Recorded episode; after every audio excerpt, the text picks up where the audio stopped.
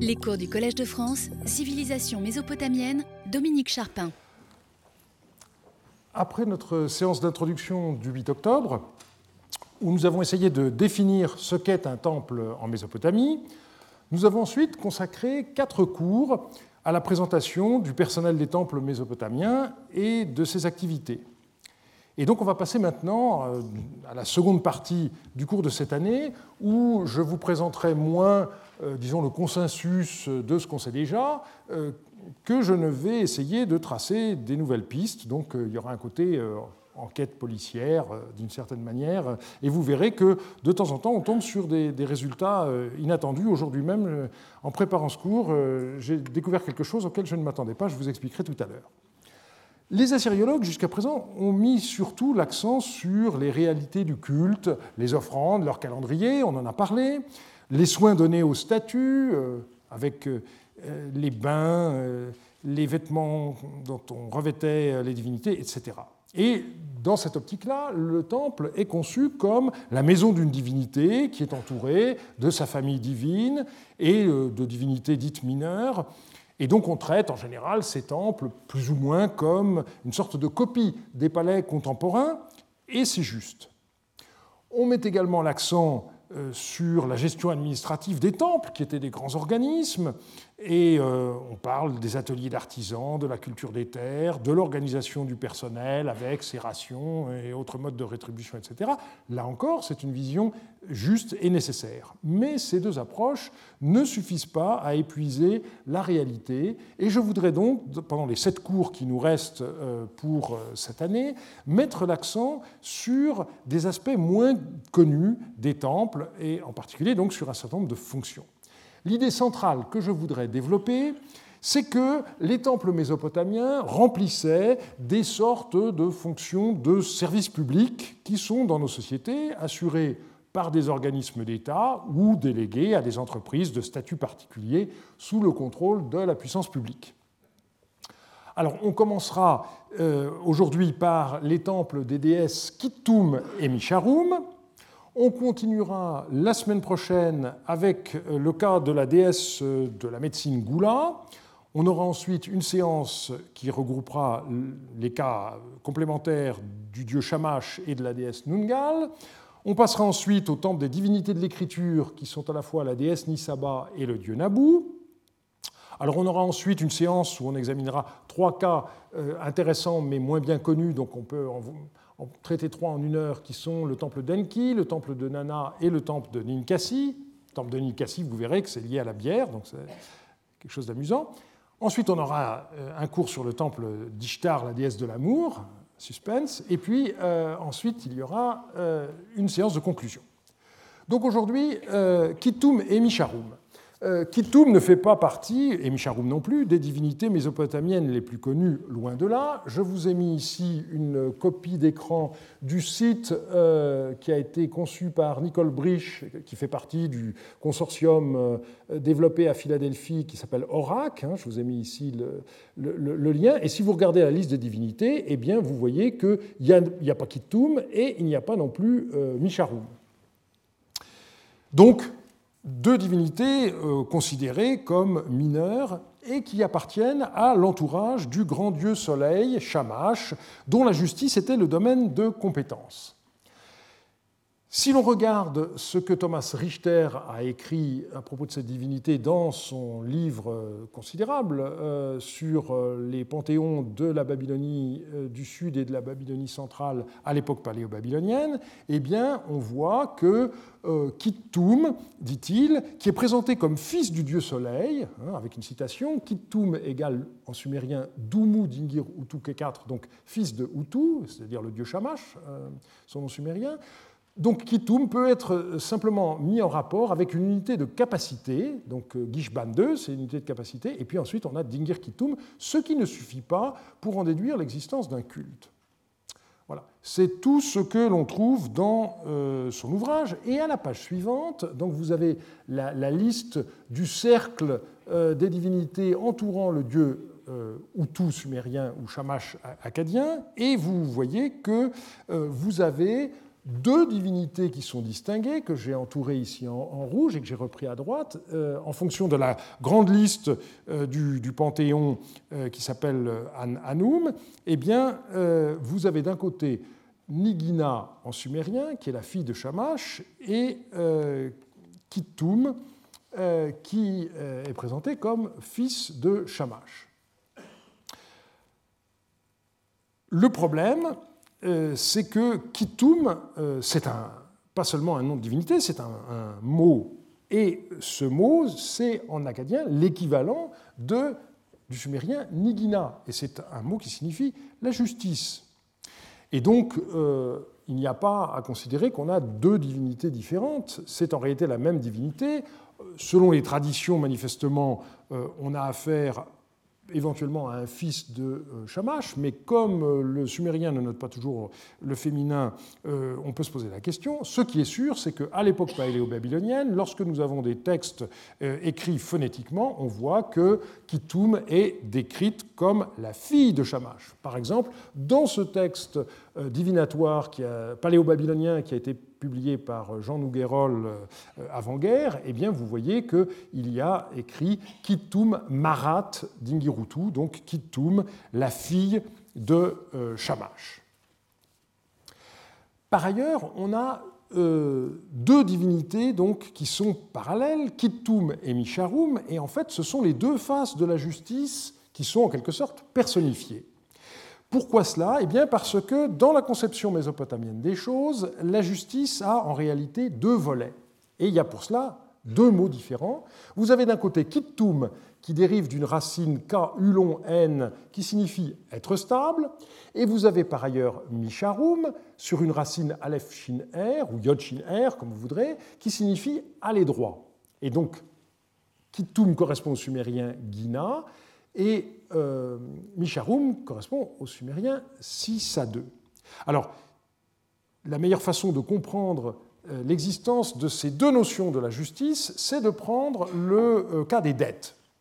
Quand vous avez contracté des dettes, eh bien, la justice veut que vous remboursiez votre créancier.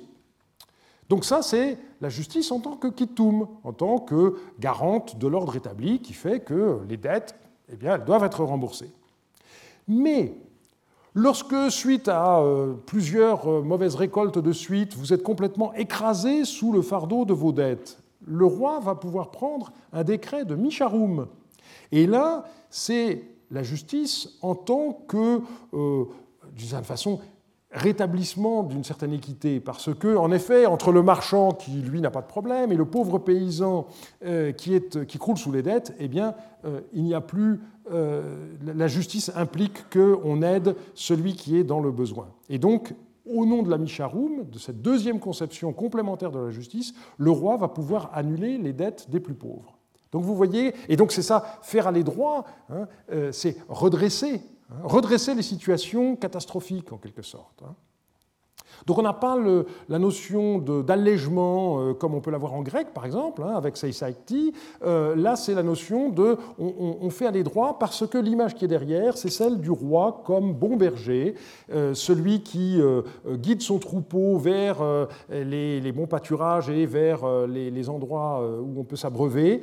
Et, donc, il faut éviter qu'il y ait des gens qui, quittent ce chemin et qui s'en aillent et derrière cette image, vous avez la réalité des débiteurs fugitifs. Pour échapper euh, aux exigences des créanciers, les gens, en effet, régulièrement prenaient la fuite. Et on voit très bien qu'à la suite de décrets de Micharoum, les gens rentrent chez eux parce que désormais, ils ne craignent plus euh, que leurs euh, créanciers s'emparent de leur personne ou de membres de leur famille.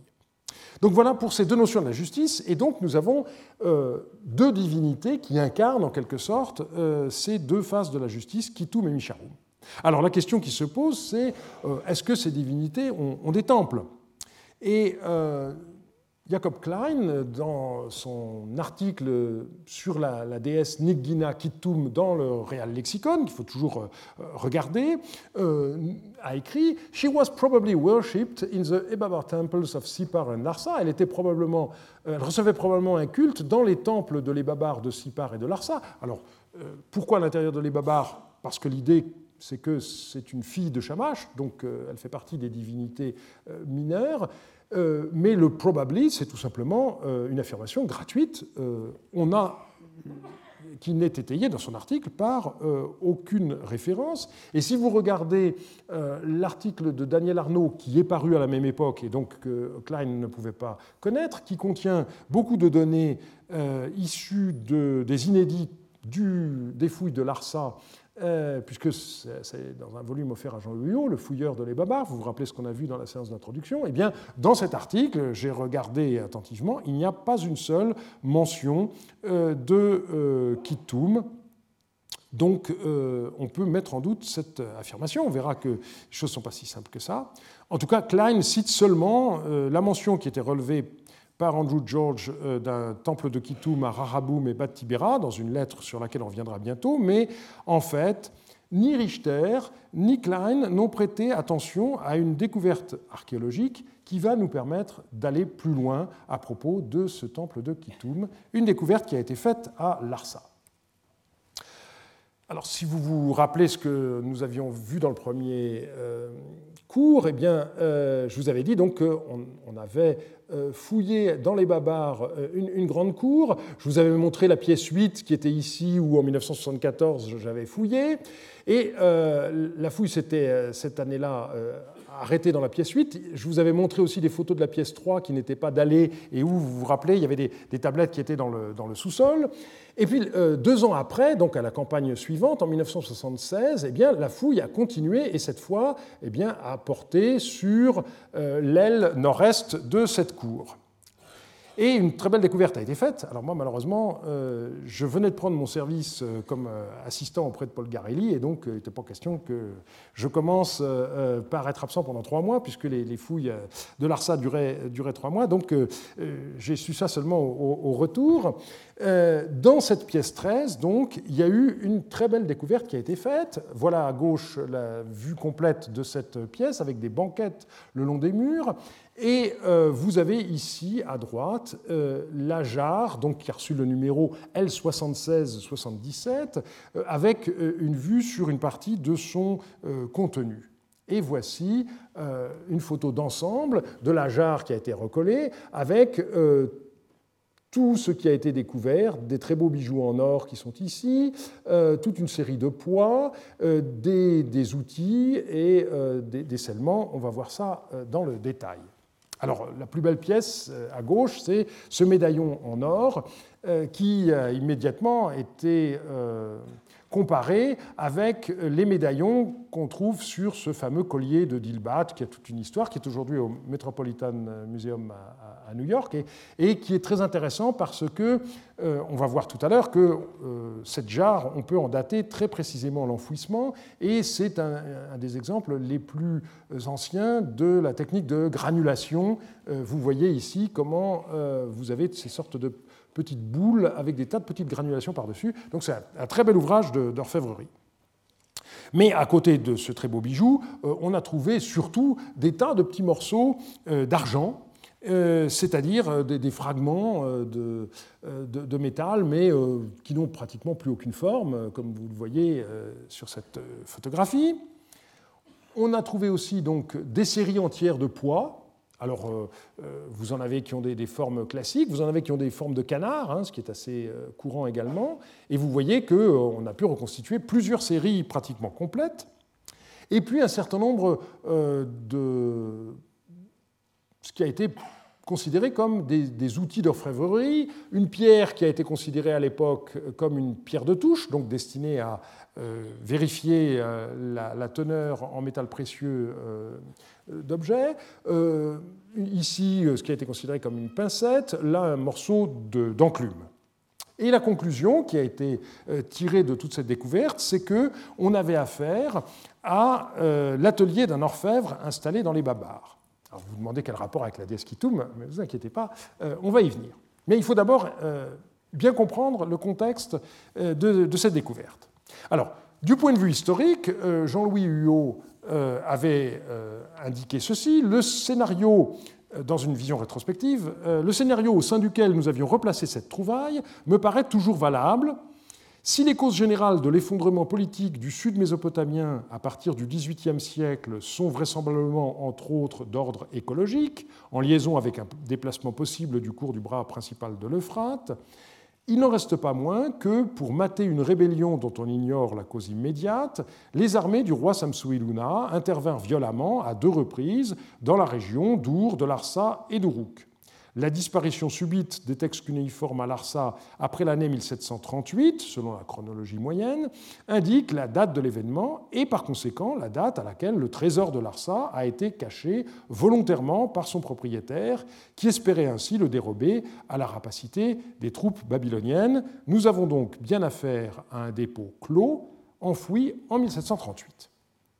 Alors là-dessus, il n'y a aucun doute, cette interprétation euh, est très vraisemblablement euh, toujours euh, valable.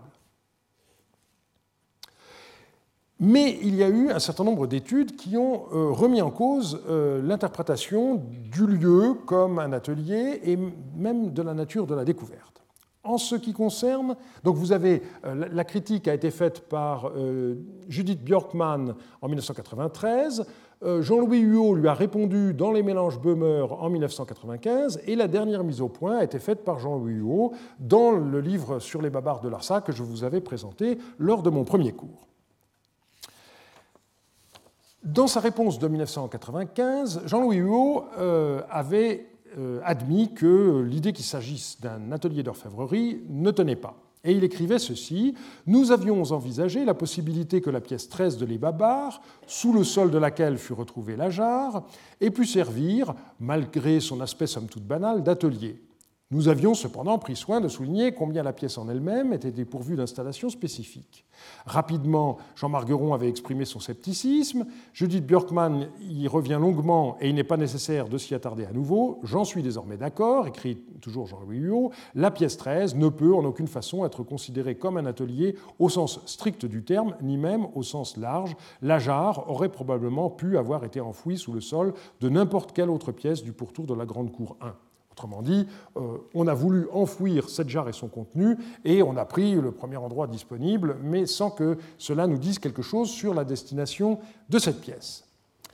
Le deuxième point consiste à euh, identifier la nature même euh, du contenu de cette jarre. Et en reprenant euh, le détail des critiques de Judith Björkman, dans son ouvrage de 2014 euh, sur, euh, à propos des différents outils, Jean-Louis Houx a conclu On voit donc au total que ces outils d'orfèvre ne sont, à l'exception de la pierre qui avait été qualifiée de pierre de touche, qu'un rassemblement d'objets divers en bronze qui ne présentent que l'intérêt de leur poids en métal. Parce qu'en fait, euh, Judith Björkman a fait remarquer qu'il y avait des tas d'outils qui étaient cassés, euh, qu'il y en avait, par comparaison, qu'on pouvait comparer à, des outils qui n'avaient rien à voir avec le travail de, l'orfèvrerie. Et donc, euh, Jean-Louis Huot a pris acte de cette démonstration et il a écrit Ces outils donc, ne peuvent en aucun cas soutenir l'hypothèse d'un ensemble d'outils caractéristiques du métier de leur propriétaire. L'orfèvre de l'Ebabar s'évanouit au même titre que son atelier. Mais il ajoute, on peut supposer qu'il s'agit d'une cache de marchands, ce qui était une suggestion de Judith Björkman, ou de riches personnages, et il ajoutait, le nombre de poids conservés dans la jarre est beaucoup plus important qu'il ne serait nécessaire pour un usage artisanal par une seule personne. Et je vous demande de retenir euh, ce passage. Et il finit en soulignant, je cite, l'abondance de rebuts d'argent contenus dans la jarre. Et il, indique, on suppose depuis longtemps que ces petits morceaux de métal argent peuvent jouer le rôle de monnaie, donc dans une économie prémonétaire. On sait bien que euh, on, pesait en effet l'argent euh, à chaque transaction et par conséquent, des, petits rebuts comme ça, c'est la forme sous laquelle l'argent circulait, et donc des petits morceaux, puisqu'il fallait à chaque fois arriver à avoir euh, des, éventuellement même, non seulement au niveau du gramme, mais même des subdivisions. Mais c'est là malheureusement que l'archéologue a oublié de rappeler euh, les inscriptions qui avaient été découvertes dans la jarre. On a en effet découvert toute une série de bulles inscrites. Vous en avez ici quelques-unes, il y en a davantage. Ces bulles comportaient un texte extrêmement simple, uniquement l'indication d'un poids. Donc euh, je vous en ai mis ici deux exemples. Un cycle d'argent, ça fait à peu près 8 grammes. 15 cycles d'argent, ça fait à peu près 120 grammes. Et donc, euh, si on regarde maintenant l'intérieur de ces étiquettes d'argile, eh bien, on voit qu'il y a des traces très nettes de cordelettes. Et si vous regardez bien également, vous voyez qu'il y a la trace du cuir des sacs qui étaient ainsi fermés par ces cordelettes. Alors, je vous ai mis ici un, autre exemple de sac en cuir scellé qui provient du temple d'Inanna à Nippur, à l'époque d'Ur et on voit très bien, là encore, euh, par le, moulage qui a été fait euh, de l'intérieur du, scellement, on voit très très bien à la fois euh, le, sac en cuir et puis la petite cordelette qui servait à, le fermer. C'est ce qu'on appelait en babylonien des kinkum, donc littéralement ce n'est pas sur le terme de sac que l'on met l'accent, mais sur, le fait qu'il soit scellé. Et on a des exemples dans le palais d'Uruk de comptabilité où euh, ces kinkum sont euh, comptabilisés par euh, centaines, n'est-ce pas? On vous dit, il y a même un texte, si je me rappelle bien, qui dit 1500 kinkum de un cycle d'argent. Donc il faut imaginer 1500 sacs qui ont été préparés avec juste 8 grammes d'argent à l'intérieur, donc des petits morceaux d'argile comme ceux qu'on a vus, et tout ça était dans un sac scellé, et comme ça on savait exactement quelle était la quantité qui était dedans. Donc clairement, ces sacs scellés c'était les sacs scellés dans lesquels tous ces petits morceaux d'argent euh, étaient conservés. Simplement, ben, le cuir a disparu et donc euh, au moment où on a retrouvé la jarre, eh bien, euh, tout ça a été joyeusement mélangé dans la terre, alors qu'au départ, bien entendu, il faut imaginer que tous ces sacs étaient rangés les uns à côté des autres dans, à l'intérieur de la jarre. Ce qui est intéressant, c'est de regarder maintenant l'empreinte du sceau qui figure sur les, les scellements qui étaient mis au-dessus de, la cordelette. Et il faut bien comprendre que euh, le scellement au-dessus de la cordelette, il avait deux fonctions. D'une part, euh, éviter qu'on puisse ouvrir, exactement comme les scellés qu'aujourd'hui encore on, met sur votre compteur électrique, par exemple, hein, ou sur des sacs postaux. Euh, mais ça permet aussi d'identifier, bien entendu, la personne qui a scellé. Et c'est très intéressant parce que vous avez donc l'empreinte qui est complètement lisible, qui dit Sinuselli, fils de Sinbani, peseur de l'Egina d'Our, serviteur de Samsu Iluna. Alors, vous avez, le, donc, euh, comme souvent, n'est-ce pas, euh, le nom du personnage, le nom de son père et le nom du roi dont il est serviteur. Ce qui est intéressant, c'est que vous avez aussi son métier. Qu'est-ce que c'est que le métier de Coutrois Ladeux? Eh bien, euh, les listes lexicales nous l'indiquent. Si vous regardez dans ce qu'on appelle le protolou, qui est la, liste des métiers d'époque paléo-babylonienne, on vous dit que le lou 2 coup 3 la 2 en sumérien égale en acadien shakil kaspi, euh, c'est-à-dire le, littéralement le peseur d'argent.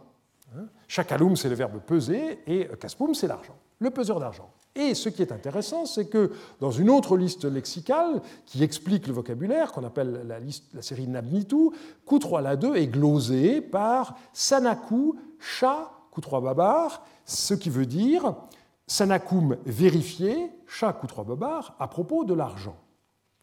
Autrement dit, euh, le Q3 la 2, donc le Shakil Kaspim, c'est quelqu'un qui à la fois pesait l'argent, et puis, dans la mesure où vous avez le verbe sanaku, on peut penser aussi qu'il vérifiait que la teneur en argent était convenable. Donc non seulement la quantité, mais aussi la qualité du métal. Euh, cette vérification, c'était euh, le travail du personnage qui était euh, Q3 la 2.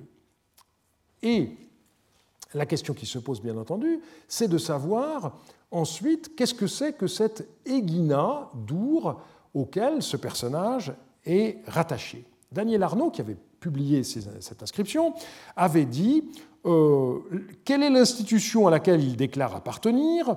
Alors, il se trouve qu'il y a un sanctuaire qui est connu qui s'appelle Eginabdou. Mais euh, Daniel Arnaud avait justement indiqué, le rapprochement avec le sanctuaire Eginabdou ne s'impose pas, on voit mal pourquoi le nom aurait été abrégé, et pourquoi l'on aurait ajouté cette évidence que ce temple était d'Our, puisque l'Eginabdou est bien connu comme étant à Our. Et il dit Egina ne peut qu'être un nom commun et désigner une sorte de bureau des poids et mesures. Et euh, c'est ce point qui est tout à fait juste que je voudrais maintenant développer. Cette intuition s'est en effet révélée juste et elle rejoint une observation qui avait été, faite par euh, Landsberger dès 1915. En 1915, Landsberger avait tout juste 25 ans. Il venait de soutenir sa thèse sur le calendrier cultuel l'année d'avant. Et donc il était en poste à Leipzig. C'était avant que une fois devenu professeur, il soit chassé par euh, les lois nazies anti-juives qui l'ont contraint à émigrer en Turquie euh, avant de rejoindre, euh, après la guerre, l'université de, Chicago, où il a seulement été en poste pendant les dix dernières années de sa, vie universitaire. Et donc, en 1915, commentant cette lettre de Hammurabi à, Sinidinam, qui était le gouverneur de la région de Larsa, eh bien, il a fait des remarques très intéressantes. Donc cette lettre a été maintenant rééditée dans la série ABB2 sous le numéro 30, et elle dit ceci. Dit à Sinidinam, ainsi parle Hammurabi. Shepsin, le chef des marchands, m'a informé de la sorte.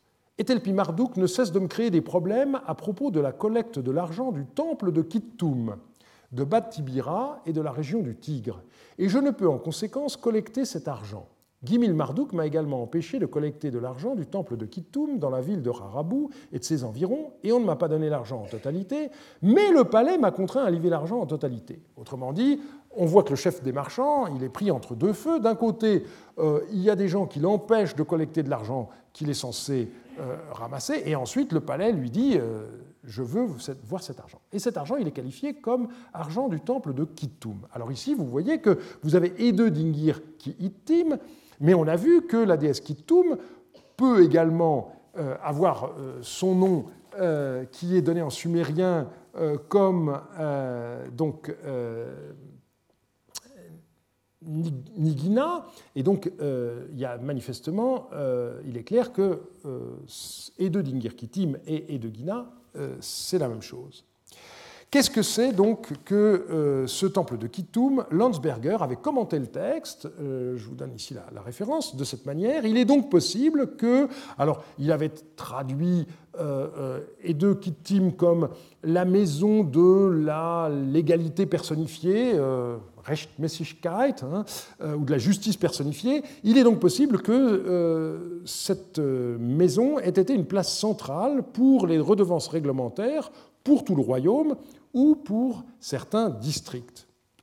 Donc, en réalité, euh, si on regarde bien, on a affaire au temple de la déesse Kittum, la justice personnifiée, et on voit que le personnage rattaché à ce temple, comme le Sinuselli, notre euh, peseur d'argent, eh bien, le personnage rattaché à ce temple avait pour fonction de certifier l'argent en circulation.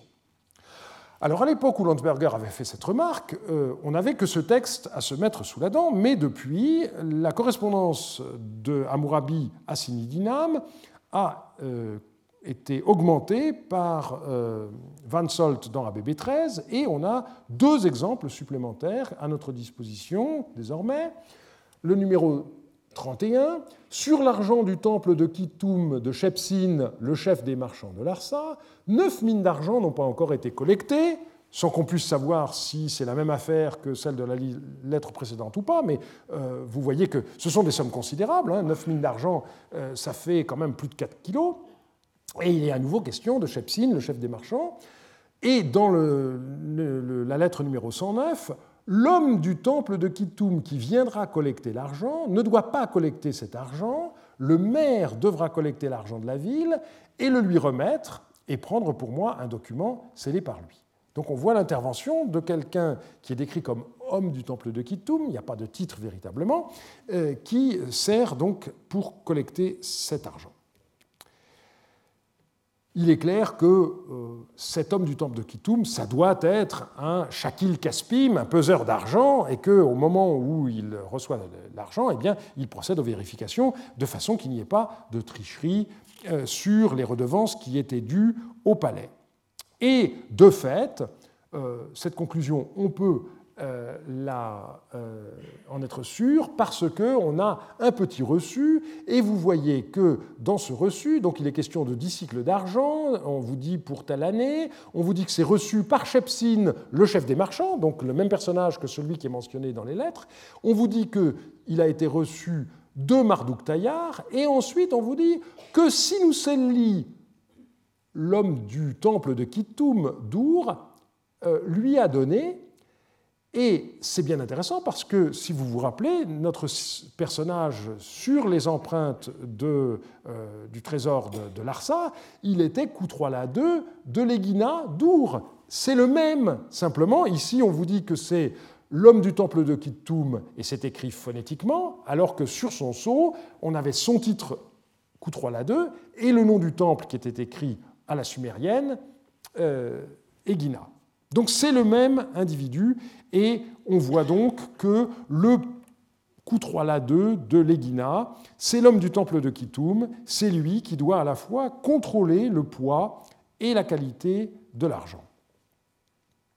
Alors, ces considérations permettent de comprendre euh, ce que c'est qu'une autre catégorie euh, d'argent qui est l'argent pitrum.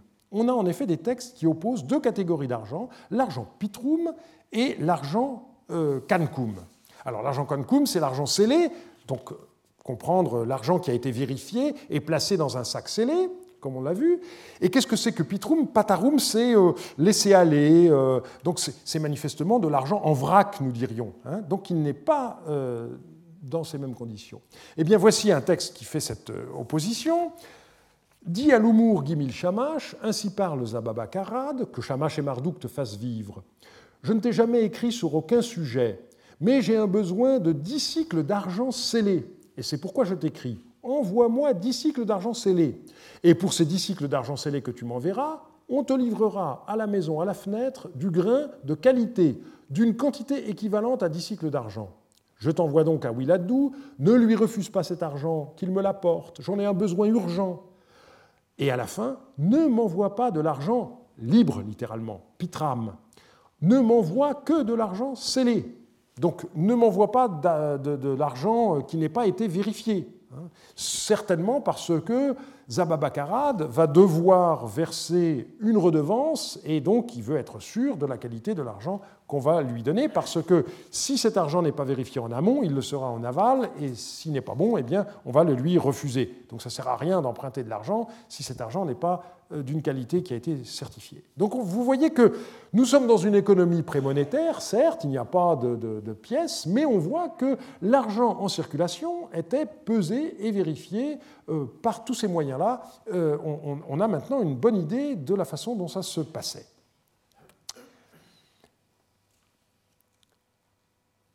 Ce qui est intéressant, c'est que le temple de Kittoum ne servait pas qu'à vérifier l'argent, on trouve aussi des allusions à des mesures de capacité de ce temple. C'est euh, le cas de cette lettre où l'on trouve ce passage Tu m'as écrit au sujet de la vente du grain. S'il doit être vendu selon la mesure de Kittoum, qu'il soit vendu selon la mesure de Kittoum, s'il doit être vendu selon la mesure de Shamash, de quel montant diminuera-t-il plus que de 10 cas par gour? Alors là, il y a des problèmes de conversion entre les étalons qui sont utilisés. Ce sont des questions assez compliquées sur lesquelles euh, il y a à l'heure actuelle euh, tout un groupe euh, qui s'appelle Métrologia qui, travaille, autour notamment de, Grégory Chambon. Et je ne vais pas rentrer dans ces détails-là. Ce qui est intéressant dans cette lettre, c'est qu'on voit qu'il y a des mesures différentes. Et parmi ces mesures qui sont utilisées, il y a la mesure de Kittum. Et pour le grain, donc, il s'agit de mesures de capacité. Et on note d'ailleurs au passage que dans la prière du devin, donc Kittoum est présentée comme fille de Shamash, je l'ai déjà indiqué, et donc que cette déesse ait été particulièrement chargée de veiller à l'équité des transactions, qu'elle porte sur de l'argent ou sur du grain, ça n'est pas très étonnant.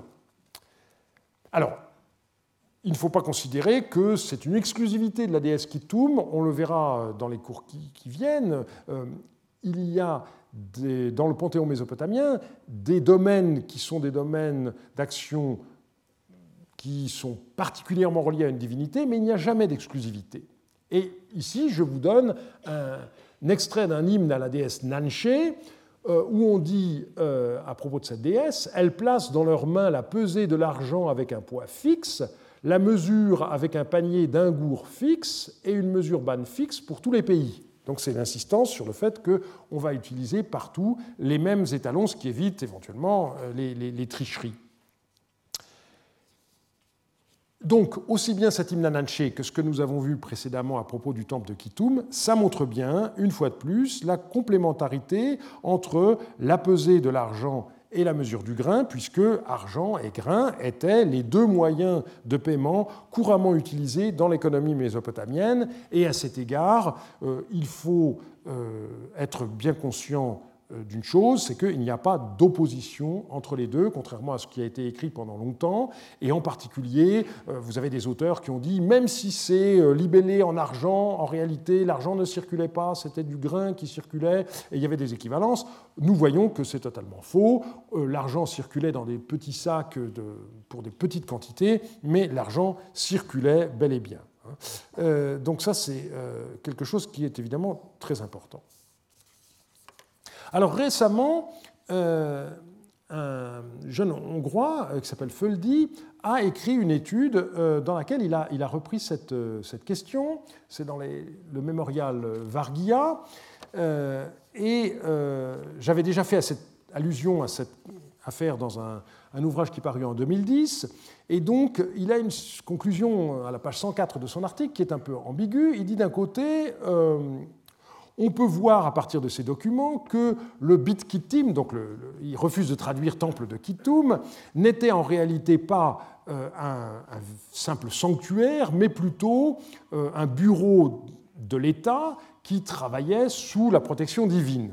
Donc il refuse l'idée qu'il s'agisse véritablement d'un temple. Et il ajoute en, note, le dieu ou la déesse Kitum, puisqu'on a vu que le, sexe, selon les sources, était différent, euh, on peut s'y référer, soit comme donc le fils ou la fille de Shamash, et il renvoie à l'article de Klein que j'ai déjà cité, et il ajoute, cependant, je ne suis pas sûr que euh, des euh, poids qui servent, donc des, poids ou des vases qui servent à mesurer, et qui, auxquels on se réfère par son nom, euh, appartenait vraiment à son temple, ou, selon les mots de Charpin, au bureau des poids et mesures, je pense simplement que ça signifiait régulier ou juste, et c'est tout.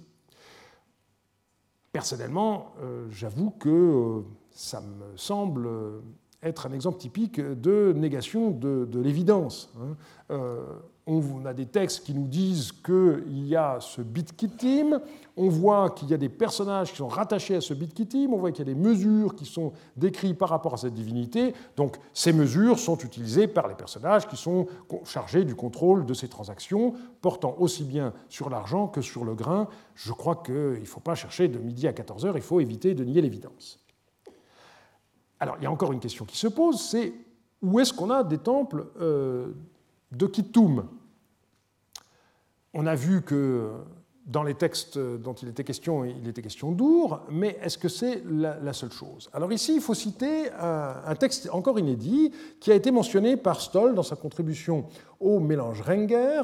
Il nous dit ceci, euh, qui est son, collègue euh, aux Pays-Bas, a vu au British Museum un morceau d'argile en forme d'une petite tablette ronde sur laquelle se trouvait l'empreinte d'une inscription de trois lignes, et je vous donne ici la traduction, une mine, poids de chamache et guina. Et il dit les trois lignes sont séparées par des lignes, comme sur l'inscription d'un saut-cylindre, et, nous dit-il, le texte ressemble à l'empreinte d'une matrice. Le texte semble originaire de Sipar. Alors on peut faire toute une série de, remarques. Euh, alors je n'ai pas vu l'objet, et malheureusement, sur le site du British Museum, il n'y a pas de photographie, donc euh, euh, la prochaine fois que je vais au British Museum, euh, je mettrai dans ma liste d'objets en tête euh, euh, ce petit objet de trois lignes, parce que je suis vraiment curieux de voir à quoi ça ressemble. Mais, d'après la description, je me demande s'il ne s'agit pas d'un modèle sur tablette destiné à un lapicide qui devra graver sur le poids l'inscription. C'est quelque chose qui est très bien connu pour les sauts-cylindres. On a retrouvé des tablettes de ce genre qui ont des formes peu, quelquefois un peu bizarres, n'est-ce pas, avec des lignes de séparation. Et euh, malheureusement, euh, Stoll ne dit pas si l'écriture qui est utilisée est une écriture un peu archaïsante, mais je suis prêt à parier que c'est le cas. Et donc, il me semble que c'est plutôt de ce côté-là qu'il faut euh, s'orienter. Et l'existence de points inscrits, elle, elle est parfaitement bien attestée, de même que donc, ces modèles d'inscription de légendes de saut ou autres. Mais surtout, ce qui est intéressant, c'est qu'on voit le lien étroit qu'il y a entre le dieu Shamash et le temple euh, Egina, hein, qu'il a appelé ici Haus der Rechtmäßigkeit. Euh, or, euh, et donc, il me semble qu'il faut imaginer l'Egina comme en fait une sorte de, chapelle, d'annexe dans un temple où étaient conservés les poids et mesures de référence. Ce qui est intéressant ici, c'est que le texte serait originaire de euh, Sipar. Et donc on voit que ça n'est pas du tout une pratique qui est limitée euh, au sud, à la région de Larsa. Ce serait quelque chose qui serait valable euh, dans l'ensemble de la Mésopotamie du sud et du centre. Mais du coup, évidemment, il faut rebondir sur ce qu'on a vu précédemment. Je me demande du coup si les poids qui ont été retrouvés dans la jarre de Larsa ne sont pas à remettre en rapport avec l'essellement euh, du coup 3 la 2 et euh, on évacue l'orfèvre par la fenêtre, et voilà que euh, le peseur, en plus on l'avait évacué par la porte, et, voilà que le peseur rentre par la fenêtre, et du coup la jarre reprend son unité. On a bel et bien affaire à une jarre qui appartenait, à mon avis, à ce personnage, et il avait à la fois les jeux de poids dont il était responsable, les morceaux d'argile qu'il avait déjà pesés, les morceaux de, pardon, les morceaux d'argent qu'il avait déjà euh, pesés, et du coup, euh, bon, il avait aussi ces éléments de métal, euh, de bronze, qui sont pas forcément directement liés à des transactions, mais on ne sait pas exactement. alors, reste un problème, c'est que sur son sceau, vous avez vu que Sinuseli était rattaché à Our et pas à Larsa. Oui, mais si on prend en compte euh, le moment où la jarre a été enfouie, on sait précisément que dans les troubles qui ont eu à ce moment-là, il y a eu des mouvements de personnel entre les gens d'Our et euh, les gens de Larsa. Et en particulier, le chef des marchands Shepsin, on sait qu'il s'est réfugié à Larsa. Et donc, moi, je pense que notre Sinuselli, au moment des troubles euh, qui se sont conclus par la conquête babylonienne, enfin, la reconquête babylonienne de Samsuiluna, notre Sinuselli, il était venu à euh, Larsa, et par conséquent, je me demande si euh, il n'y a pas un atelier d'un orfèvre, mais si la pièce 13 n'est pas euh, devenue précisément une de ces annexes, un Egina, pendant les, un an ou deux ans où notre Sinuseli aurait été réfugié ici. Ça n'est qu'une hypothèse, mais à mon avis, elle remplace très avantageusement euh, celle euh, de, l'orfèvre et elle redonne un sens à l'ensemble de la, de, la trouvaille.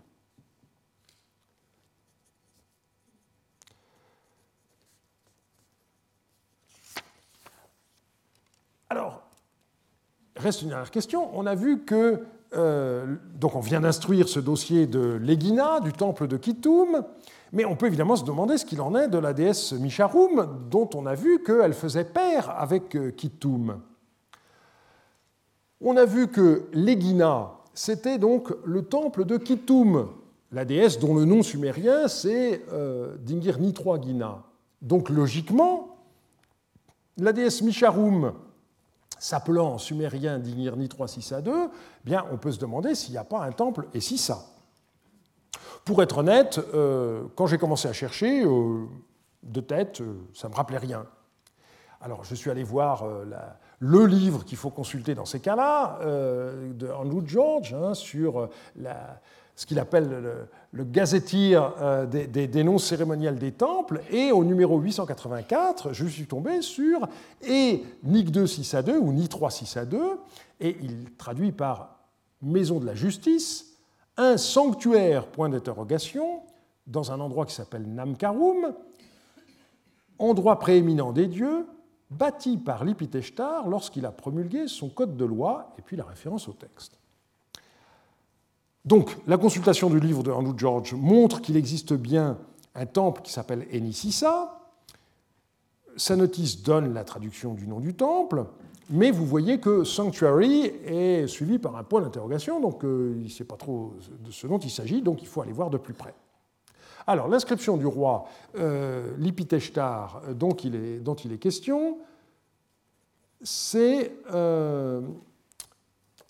une inscription qu'on trouve sur une centaine de clous de fondation. Donc je vous ai mis ici, c'est illisible, mais c'est juste pour que vous voyez le nombre d'exemplaires euh, qui, existent dans euh, le recueil. Et voici la copie d'un de ces clous. Ce sont tous des clous qui n'ont d'inscription que sur le corps et pas, sur la tête, hein, contrairement à d'autres, donc euh, sur deux colonnes. Et donc ça, c'est l'exemplaire qui est conservé à, Yale, mais il y en a d'autres qui ont été trouvés sur le site même d'Issine.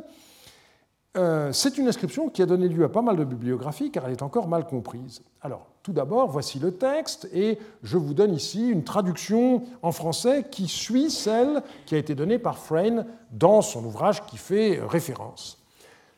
Donc, vous avez d'abord, euh, c'est une inscription classique à trois parties. D'abord, le nom et la titulature du roi donc Lipiteshtar, humble berger de Nippur, cultivateur fidèle d'Our, qui n'a de cesse pour la ville d'Eridou, le prêtre N qui convient à la ville d'Uruk, le roi d'Issine, roi de Sumer et d'Akkad, favori de la déesse Inanna. Tout ça, c'est absolument euh, classique euh, pour un roi d'Issine de cette période. La deuxième partie de l'inscription, c'est ce qu'on appelle euh, le rappel d'un événement. Le jour où j'ai instauré la justice Nisissa dans Sumer et Akkad, et la troisième partie, à partir de la ligne 17, eh bien, c'est la commémoration euh, d'une construction. Et il dit J'ai bâti, alors là je reprends la traduction de, de Frayne, j'ai bâti la maison de justice, donc c'est la ligne 20 et Nississa, près du canal d'irrigation, la place prééminente des dieux. Euh, alors, du point de vue euh, de l'événement, euh, pas de problème. Euh, on sait en effet que l'Ipiteshtar non seulement a promulgué un édit de Misharum, donc pour alléger les, dettes des, plus pauvres, mais il a également rédigé un code de loi. Alors il est moins célèbre que le code d'Amourabi, mais c'est un texte très intéressant qui est rédigé en sumérien et qui s'inspire en partie du fameux code d'Urnamou pour la période de la troisième dynastie d'Ur. Ce qui fait problème, donc, c'est la dernière partie. Frayne a cru qu'on avait ici, à la ligne 17, Namkarum, la mention d'un canal d'irrigation. Il faut bien avouer que c'est un peu bizarre comme formulation, surtout que euh, normalement, euh, à cet endroit-là, on attend l'objet de la construction, on n'attend pas le lieu. Dans les inscriptions, habituellement, on, nomme l'objet d'abord et le lieu après. Ici, ce serait le contraire, ce qui est un peu curieux. Solberger, euh, dans son ouvrage sur les inscriptions royales de Sumer et d'Akkad, page 177, avait considéré que c'était un nom géographique, je bâtis l'Enisissa dans le Namgarum, la place prééminente des dieux, et dans son commentaire, page 324, euh, il dit Namgarum, nom géographique acadien, sens inconnu, quartier sacré d'Issine. Bon. Et le CAD N1, si vous regardez l'article Namgarum, renvoie à Solberger, euh, et c'est tout. Plus récemment, Salaberger a repris la question dans un article qui est euh, dévolu à, l'étude du prologue du code de, de Lipiteshtar, et il offre une nouvelle traduction du passage, donc je vous traduis en français son, allemand. Euh, j'ai bâti, alors Namgarum il traduit par Verständigungsstelle, c'est-à-dire une place d'accord, une, place de, de, conciliation, quelque chose comme ça, dans le lieu prééminent des dieux, une maison de la justice. Donc il considère que euh, Enisissa est une sorte d'épithète pour Namgarum. Et il considère qu'il ne faut pas lire Namkarum, mais Namgarum, donc sur la racine MGR, qui veut dire être d'accord. Et il reprend ici une vieille idée qui était celle de Stephens en 1950, mais que les gens n'ont pas, euh, pas suivie. Euh, récemment, Michael Guichard a repris cette question dans un article qu'il a écrit avec Lionel Marty et euh, il, écrit ceci. Une centaine de cônes trouvés à Issine évoquent une maison de la justice, donc Enississa. La fonction et la nature de ce bâtiment, non autrement documentée, restent à l'heure actuelle incertaines. Il s'agit peut-être d'un lieu consacré, mais il n'a pas l'air d'être dédié à une divinité en particulier, et ce n'est sûrement pas un temple. Là, j'ai sauté un passage. Une divinisation de la justice, donc renvoie à Dingir Nisissa, Misharum, est enfin bien connue. Elle est notamment attestée à Larsa. Et il ajoute si la maison de la justice d'Issine était localisée sur un espace officiel dont le nom, la place suprême des dieux, évoque la notion d'assemblée divine, voire de tribunal divin, elle devait malgré tout plutôt représenter une structure qui était dépendante du palais.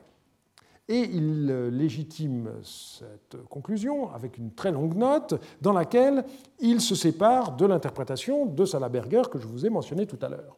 La nouvelle interprétation de Walter Salaberger, basée sur une proposition ancienne qui n'avait pas été suivie, suppose une dérivation sur Magarum acceptée, d'où sa traduction. L'installation de cette structure devient dès lors le motif principal. Mais il ajoute, en raison de l'ambiguïté du sumérien, la compréhension du texte n'est pas entièrement assurée. Remarquons l'ajout de A après ni 3, 2 ou ni 3, 6 à 2, euh, peut être interprété comme une marque de locatif, donc dans la maison de la justice ou bien dans la maison où se tient la justice. C'est vrai, mais euh, ça n'est pas sûr. Ça, c'est mon commentaire. Euh, il y a un passage que j'ai sauté, et ensuite il dit il faudrait en conclure que la maison de la justice n'était pas l'objet de la commémoration d'Henri IV et qu'elle existait déjà à l'avènement de, de Mais c'est précisément ce que euh, Salaberger a remis en doute en considérant que Enississa était une apposition. Et euh, on peut hésiter entre les deux interprétations. Mais ensuite il dit le sens de Namgarum reste incertain, mais désigne plus probablement une sorte de bâtiment c'est juste, peut-être une réserve ou un édifice dont la fonction aurait un rapport avec le contrôle des transactions commerciales et des tarifs. Makarum signifie manipuler l'argent pour faire des affaires. C'est la même racine, en effet, que le terme de tamkarum, le marchand. Et donc, il propose, pour finir, une nouvelle traduction du passage. J'ai construit, lorsque j'ai instauré la justice dans Sumer et Akkad, une chambre du commerce, mais vous voyez qu'il est prudent, il met deux points d'interrogation, une chambre du commerce sur la place suprême des dieux dans la maison de la justice. Alors, je dois dire que je ne suis pas convaincu par son interprétation pour une raison précise, c'est que au moment où le roi prend ce décret de Micharoum, qu'est-ce que le roi annule? Ce sont précisément les créances qui n'ont pas été remboursées et qui correspondent à ce qu'on pourrait appeler des prêts de nécessité. Autrement dit, on voit très bien que lorsque euh, on arrive dans les mois qui précèdent la moisson, ce qu'on appelait traditionnellement la période de la soudure, les pauvres étaient obligés d'emprunter à des gens plus, riches parce qu'ils n'avaient pas de quoi tout simplement se nourrir jusqu'à la prochaine récolte. Et euh, le contrat de prêt stipulait qu'au moment de la récolte, le, grain ainsi emprunté serait remboursé. Et les édits de Micharoum que nous connaissons, en particulier l'édit d'Amitsadouka, n'annulait précisément que ce type de prêt, et explicitement, on nous dit, et c'est pareil pour l'édit de Samsuiluna qui précède, les prêts de nature commerciale ne sont pas annulés.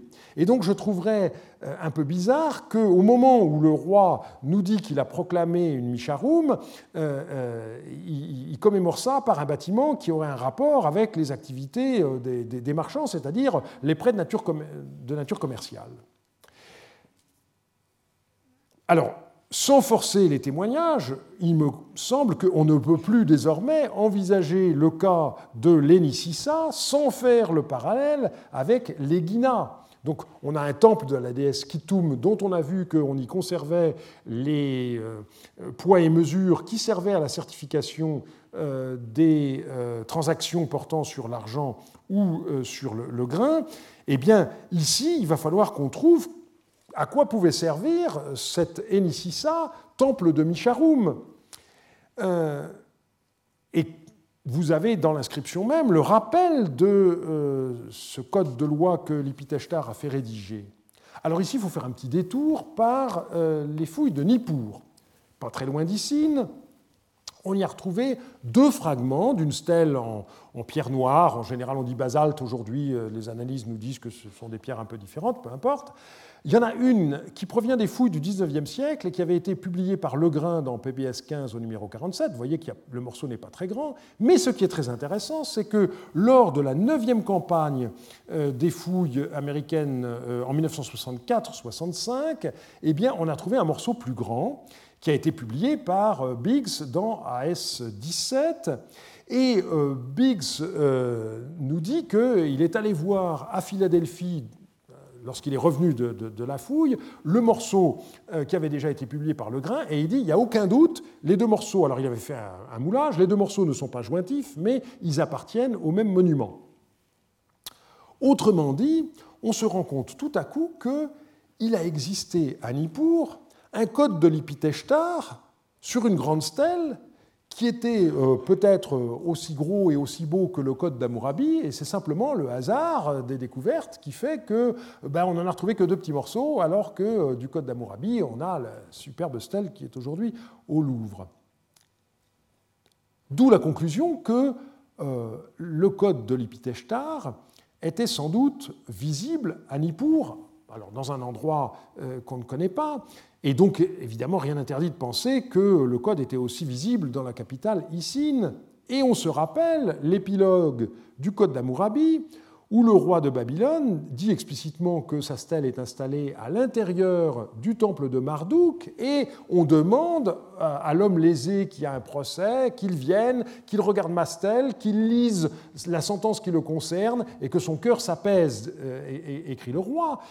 Et la question c'est, où est-ce que ça se trouve? Eh bien, moi, ce que je propose, c'est que la, petite pièce à l'intérieur du temple de, Marduk, en ce qui concerne Amourabi, c'était un Enississa. Et que de la même manière, il faut imaginer que à l'intérieur du temple euh, d'Issine, il y avait une pièce qui était désignée comme euh, le temple de, de Misharum et qui abritait une stèle du code de loi euh, de euh, l'Ipiteshtar.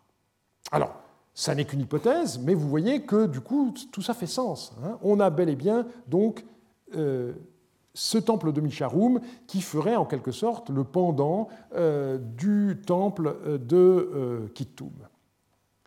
Alors pour finir la séance d'aujourd'hui, vous voyez que finalement s'intéresser au temple d'une divinité aussi mineure que Kittum, ça s'avère payant on peut dire qu'il existait à l'époque paléo-babylonienne, non seulement à Our, mais également dans d'autres villes, comme à Sipar, quelque chose qui était décrit comme temple de la déesse Kitum, et dont nous voyons par son fonctionnement qu'il servait bel et bien de bureau des poids et mesures pour toute la région de, de Larsa.